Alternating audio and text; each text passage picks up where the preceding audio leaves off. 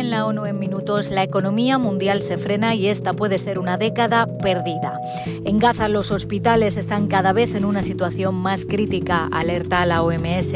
Expertos de la ONU han condenado el ataque israelí en Líbano que causó la muerte a un dirigente de Hamas. Y en Ucrania los bombardeos rusos están dejando más víctimas civiles y a la población sin agua y calefacción en pleno invierno. Un saludo de Beatriz Barral. El Banco Mundial prevé que el crecimiento internacional se desacelerará en 2024 por tercer año consecutivo y alerta de una década de oportunidades perdidas si no se corrige el rumbo. El crecimiento del PIB mundial pasará del 2,6% registrado el año pasado al 2,4% en 2024. Esto es casi tres cuartos de punto porcentual por debajo del promedio de la década de 2010.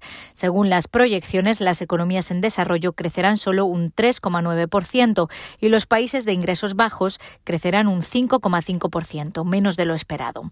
A finales de 2024, la población de aproximadamente uno de cada cuatro países en desarrollo y alrededor del 40% de los países de ingresos bajos seguirán siendo más pobres que antes de la pandemia.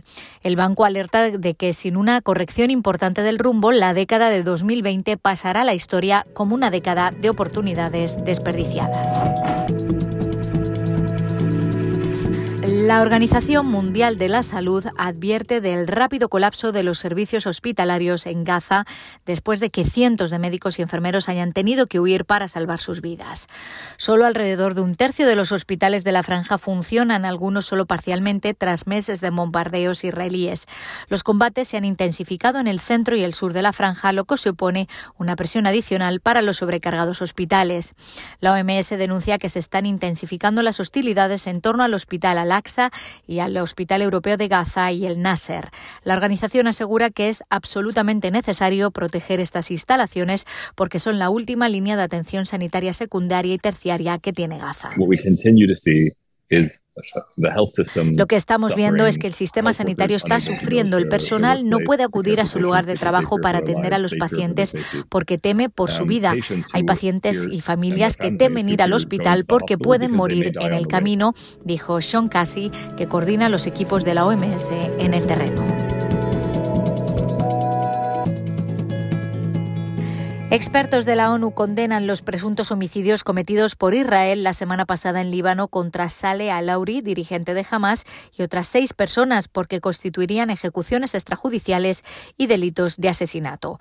Los expertos también deploraron las amenazas del primer ministro israelí Benjamín Netanyahu y de altos cargos israelíes de matar a dirigentes de Hamas en cualquier parte del mundo. Todos los estados, dicen, tienen prohibido privar arbitrariamente a las personas de su derecho a la vida en operaciones militares o de seguridad en el extranjero, incluso en la lucha contra el terrorismo.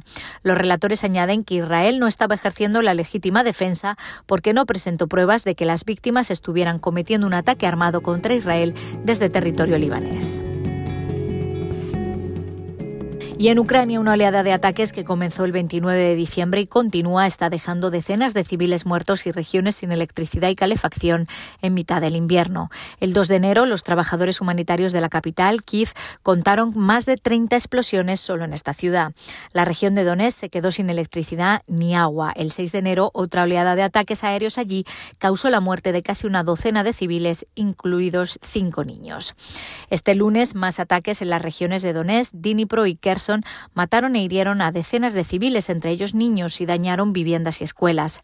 La Oficina de Coordinación Humanitaria de la ONU asegura que una operación de ayuda continuada y a gran escala es hoy más urgente que nunca. Casi dos años después de la invasión rusa de Ucrania, unos 6,3 millones de ucranianos siguen desarraigados de sus hogares, la mayoría, 5,9 millones, refugiados en toda Europa. A esto hay que sumar unos 3,7 millones de desplazados internos dentro de Ucrania. Hasta aquí las noticias más destacadas de las Naciones Unidas.